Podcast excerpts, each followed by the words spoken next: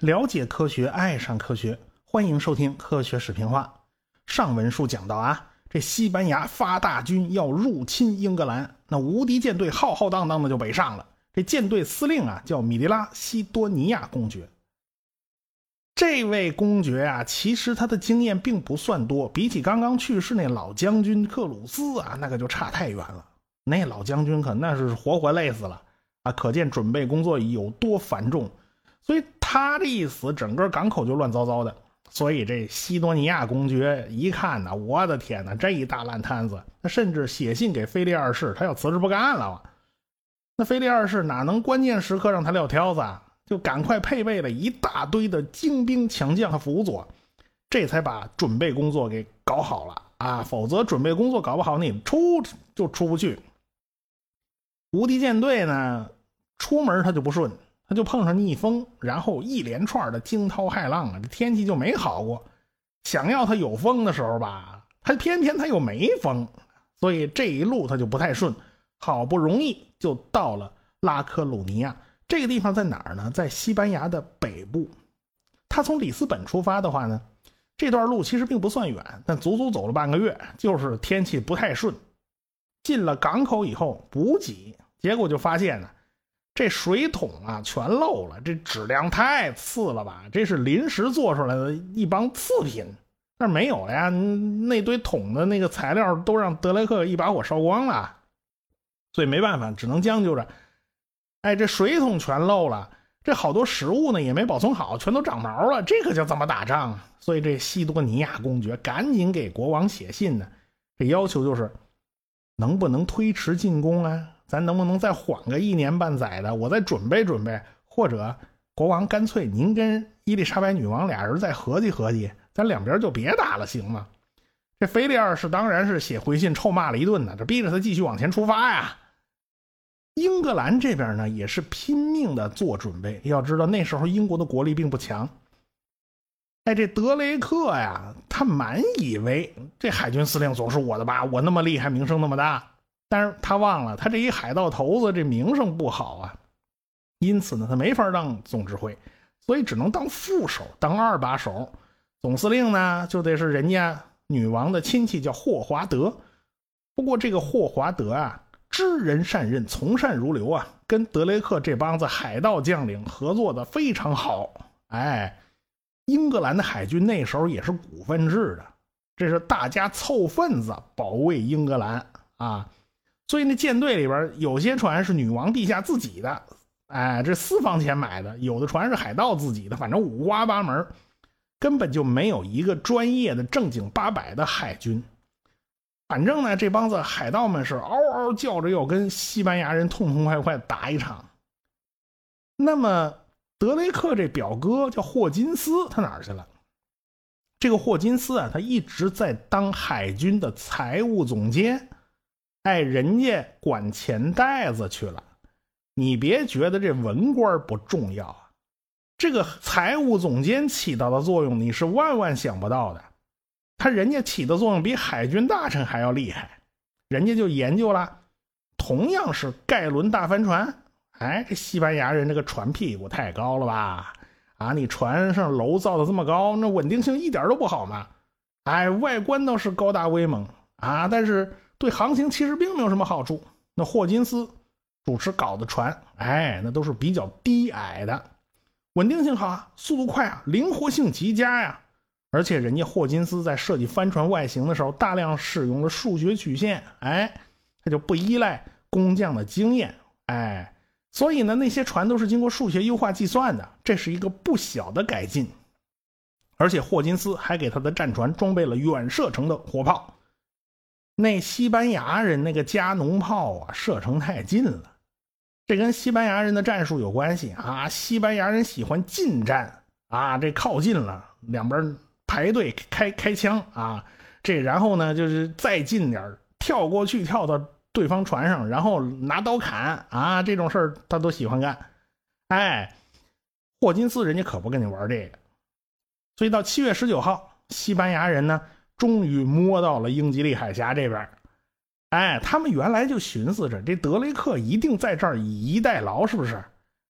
可是船走了半天呢，就没人搭理他们，什么也没看见。这西班牙无敌舰队的底下的底层军官呢，就开始向总司令进言，给提意见了啊。这个德雷克啊，不在海峡里堵着我们，那么他们必定就在普利茅斯港口睡大觉呢，对不对？他只有这俩地儿可去嘛，要不就在这堵口堵我们，要不就在港口里睡觉，要不然他他能去哪儿呢？现在看来他没出来堵我们，那么只有一个可能，就是就是十有八九他在普利茅斯港里。那好啊，他既然在港口里缩着，我们大舰队冲过去给德雷克来个堵窝掏。哎，为什么？狭小的空间之内，他们那炮不是射程远吗？这优势他就发挥不出来呀。我等定能够大获全胜。结果这个总司令西多尼亚公爵啊，闻听此言，把脑袋晃得跟拨浪鼓似的。怎么着呢？这个菲利二世早就写信给我了啊，让我到尼德兰跟陆军会合，这才是头等大事。说好了，大舰队和尼德兰的巴尔马公爵两路分进合击，咱们共同去打英格兰嘛。那个时代啊。荷兰这片还是西班牙人的地盘那时候荷兰呐这几个省还有比利时北部，那时候比利时好像还没有呢。比利时北部这一块合成一个国家叫尼德兰，哎，这是西班牙国王获得的一块遗产呐。哎，欧洲一个人同时是好几个地方的国王啊，这事儿一点都不新鲜，就跟现在某人兼任好几个公司董事长是一样的啊。所以西班牙人正在那镇压荷兰这几个几个地区起义呢，这边都闹独立了。这新教和天主教的教派冲突是非常重要的因素。当然，这种叛乱跟英格兰的煽风点火也都脱不开干系啊。反正呢，总司令西多尼亚公爵没有那种将在外，君命有所不受的勇气。这菲利二世也真是，你就不知道那宋太宗教训吗？是不是？你这大老远的给拟定路线图，这不瞎扯吗？英国人呢，当时呢，并没有发现西班牙人的行踪，因为天气不好呀，他们也很难出海。因为天气问题，这种随机性太大了，所以他们不知道西班牙舰舰队到底什么时候能到这英吉利海峡口上。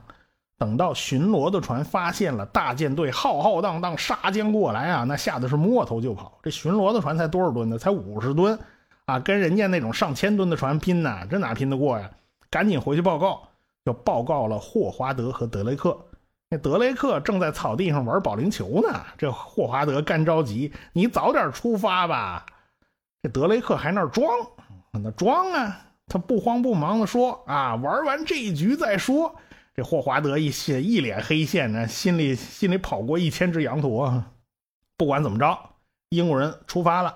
在七月二十二号凌晨，英国舰队顺着风向。就向西班牙舰队发起攻击，德雷克这帮子海盗真是不含糊的，他们有一个绝活，就是逆着风，他那船还能往前走，虽然走的非常非常非常非常慢，但是他就靠着逆风往前走，站到了一个好的位置。这时候呢，他可以掉过头来，顺着风去打西班牙舰队。哎，所以这帮海盗的水平真是不含糊，凭着勇敢和灵活性啊，简直是虎入羊群一般。闹得西班牙人阵脚大乱，而且西班牙人郁闷的不行啊！怎么着呢？他们那炮啊，怎么打都打不着英格兰的船，但是英格兰人打到他们没问题，想靠近了，跳过去啊，什么搭帮子，门都没有。到了晚上，西班牙人受不了了。说实话，船还都在，没什么太大损失。敌人的炮啊，射程远，但是威力小。想打穿那个木板呢，有点费劲，但是不少损失呢都是混乱导致自己磕磕碰碰啊，这儿磕坏了那儿磕坏了，但是这都不是大问题，最大的问题是炮弹不够了，因为没地儿补充弹药去，人家英格兰就在家门口啊。但是英格兰人他夜里也没闲着，人家就集中到了旗舰方舟号上开会。这方舟号听名字啊，这挺熟啊，是后来他改名叫皇家方舟嘛。哎，这名字已经传了好多代，反正这是一艘名船了。反正，在船上开会，说坚决不给敌人喘息的机会，夜里发动突袭。哎，打头阵的就是德雷克，德雷克的坐舰是复仇号。你听这名字就就能明白这德雷克是什么心思啊？这复仇号一马当先就在前面开路，大家都跟着他呀，他是总指挥啊。这桅杆上呢点着一大灯，大家都跟这大灯行动。结果半道上，总司令霍华德在后边呢，一看这大灯怎么没了？这大灯哪儿去了？就大家群龙无首，手在结果就在那乱撞啊！原来是啊，这德雷克贼瘾犯了。他靠近西班牙将领皮德罗的坐舰的时候，发现啊，西班牙皮德罗的这个坐舰已经被打坏了，他跑不了。这德雷克贼瘾发作，又怕别人知道了要分赃，他就干脆把这灯一熄，然后呢，上去先把这西班牙人的船给抢了，而且把这船长皮德罗本人给抓了。他这一过瘾不要紧呢，把整个军机大事全给耽误了。这一晚上就浪费了呀，结果就给了西班牙人喘息的机会。所以后边几天，双方都是兵对兵，将对将，双方就打打成一片呢，就是激战呢。那开炮，后来有人形容啊，这开炮的那个炮弹密度比过去开枪那枪弹密度都要大。最后，西班牙人没辙，就龟缩到了加莱附近的海面上。船还是没多大事儿，就是没弹药了。这英格兰它能够持续得到补充，而且它的船呢现在是越来越多，它的船只已经达到了一百二十六艘。西班牙人损失了一点但是现在还是有一百二十四艘一百二十四艘船，但是力量对比已经发生了翻盘了呀。英国人的船已经比你多了呀，而且呢，这英国人啊晚上还玩了一个邪的，他们准备了八只火船，都是那吨位不大的五十吨、二百吨的那种船。装满了硫磺、焰硝、引火之物，挂着满帆就朝着这边无敌舰队过来了。西班牙人也在周围啊，他是有警戒船的。看着黑灯瞎火的大半夜，这这这几艘小船怎么自己就朝这边过来了？他突然看到那船上的火就着起来了，西班牙人立刻就明白怎么回事了。为什么？三年前，尼德兰人就荷兰人曾经在安特卫普放了一场同样的地狱之火呀。结果把那在尼德兰的那巴尔马公爵的上千人马烧得个焦头烂额。看来啊，嗯，会玩火的不仅仅是咱们中国那诸葛亮啊，这人家欧洲人也玩的不错。这西班牙人本来对这火船他有防备，他不陌生，他专门派了几艘小船，专门就就拦这个火船。但是事到临头啊，个个惊恐万状啊，连总司令都害了怕。你要知道，你管这么大个舰队啊，你别以为人多力量大呀，你这个调度协调就很成问题啊！你没这个能力，真是别揽这瓷器活啊！结果他慌乱之中下达了一条命令：砍断锚链，因为当时都下着锚呢。啊，这火船过来，这船要开始躲的话，你必须把锚链给我松开啊！你你倒少砍点啊！结果他原意啊，就是等那火船。飘过去以后，咱们都把它躲过去以后，咱们再回到原地。然而混乱中啊，大家争相逃命，结果就全部乱成一锅粥。许多军舰军舰就相互就撞上了。结果呀，陈旧的不能再陈旧的这个火船战术，这黄盖都用过这招吗？不是，它的效果超过了上百艘英国军舰的大炮。其实最后你算下来，没有一艘船是被火船给撞上点着了，不是。都是慌乱中自己互相撞的。等到这些火船飘远了以后，主帅西多尼亚公爵发炮，让大家各自回到原位。他发现坏菜了，一艘大战舰呢，你起码得两条、三条锚链才能把自己固定在这个位置上。他刚才下令什么？把锚链砍了，把两条主锚链都给砍了，还剩下一条辅助锚。结果这船呢？根本就定不住，你想在这儿老老实实驻扎，排成个队形，根本就做不到。整个舰队它就停不下来了，只能随波逐流的飘着，一路被西南风给吹到了东北边儿。慢慢的天亮了，这英格兰人一看对面的无敌舰队，我这还哪叫无敌舰队？这叫一个惨呢！西班牙人是队形混乱，兵无斗志，他们唯一的希望就是等英国人炮弹用光了，然后再逃出虎口。果然，这英格兰的军舰就在后边穷追猛打，一直打了一天，打到没炮弹为止。这西班牙的船呢就被吹到东北方向，最后没办法，这帮残兵败将，他他回不去啊！他最后想了半天，只好只好呢绕过这大不列颠岛北边，绕过爱尔兰，到了大洋上了，顺着南方回了西班牙。一路上啊，因为伤口溃烂呐、坏血病了、其他疾病了、饥饿和干渴，就死了好多人。有的船上甚至断水长达十四天之久，所以几千人的命就没了。这生还者等到被人抬上岸的时候，这是人是鬼都已经很难分辨了。我一个个下来怎么都这模样了？西班牙无敌舰队现在剩下一半船歪歪斜斜的回了家，那叫一个惨呢。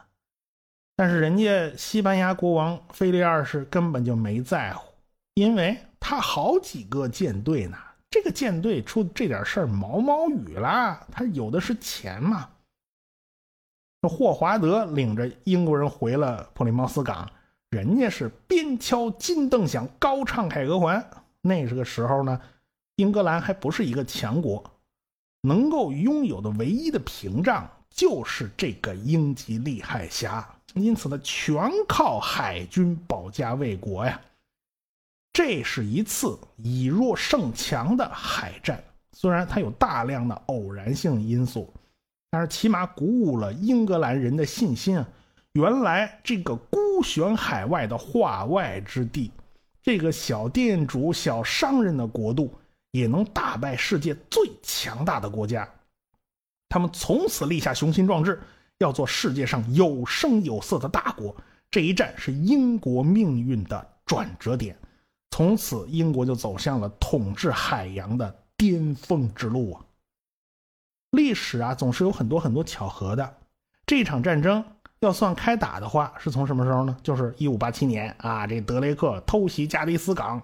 那你看这年份呢？看这数字啊，这个一五八七年，这大家大概没什么感受啊。这一年是哪一年呢？这一年太出名了，因为它就是著名的。万历十五年，那一五八八年呢？霍华德·德雷克那么打败无敌舰队，那就是在万历十六年嘛。那个时候，朱翊钧同学正在紫禁城里头，浑身上下脑袋疼，满肚子牙疼，天天泡病号呢。啊，这黄仁宇老先生的潜台词，我想大家自己去琢磨，他为什么写这一年。但是我们也要知道。英国人称霸世界的路途啊，它并不是一帆风顺的。一五八九年啊，这伊丽莎白女王脑袋一热，她觉得要趁热打铁，攻打西班牙。结果这德雷克老毛病又毛又犯了，啊，先去不干正事抢了一堆金银财宝，然后耽误了两个礼拜的时间。结果人家西班牙人有防备啊，打了一防守反击，闹得德雷克人这帮人呢铩羽而归，败得非常惨啊。所以这事儿。不是说打赢一场仗就全部搞定了，不是这样的。一五九一年，这西班牙又卷土重来了。结果这德雷克说去打巴拿马地峡，那边不是西班牙的地盘吗？哎，结果打了半天没打下来，最后病死在哪儿的？一五九六年就去世了。不过德雷克临死之前留下一句话啊：假如英格兰有需要，只要敲响战鼓，这德雷克就会从地狱里回来保卫英格兰。所以英国人拿他当民族英雄啊，那西班牙人拿他当恶魔，真是立场完全不一样。反正英格兰和西班牙之间的战争一直就断断续续。英格兰人口只有西班牙一半，只有法国的四分之一，而且军队是临时召集的，那都股份制军队嘛，是不是？要不然这德雷克怎么半道跑出去抢劫呢？一直到伊丽莎白女王病死。哎，詹姆斯一世继位了，这事儿才算消停。西班牙和英国就讲和了。这詹姆斯一世同时担任英格兰国王和苏格兰国王。哎，这样大不列颠岛他就他就合并了嘛，就合署办公了嘛。哎，这力量呢也能得到增强。所以，自此一个时代就过去了，就是伊丽莎白女王这个时代也就过去了。她前一个王朝也 game over 了嘛。但是她那个时代呢，是一个人才辈出的时代。你可能想不到啊，德雷克和培根曾经生活在同一个时代，而且还有那位大文豪莎士比亚呢。培根说过一句名言呐：“知识就是力量。”这话一点都不假。这英伦三岛上的人呢，他哪能总靠打打杀杀过日子呢？今后啊，那是要凭脑子和这双手来吃饭的嘛。詹姆斯一世在位期间呢，这海军就开始荒废了嘛，反正不跟西班牙死磕了嘛，所以这海上利益就得不到保护了。而且他呢脑残，他居然开始收造船税，这开什么玩笑啊？英伦三岛全靠海外贸易啊，全靠海军呢，你收造船税，你这不作死吗？果然，整个航运就受到极大的打击，他自己给自己啊造了不少华而不实的大船，那都没什么用。而且他还开始玩军权神授，不光他，连他儿子都算上，就闹得跟议会的关系特紧张。他儿子查理一世啊，后来上台了，这大家都学过这段历史课嘛，大家都知道，后来这查理一世被拉出去砍了嘛。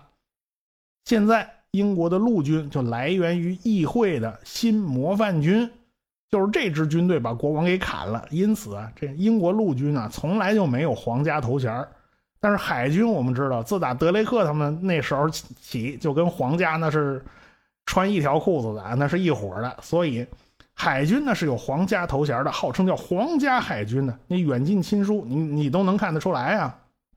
后边还乱呢，什么什么克伦威尔主政啊，什么查理二世复辟啦，等等的一系列的历史大戏啊，都在上演。这叫城头变幻大王旗呀。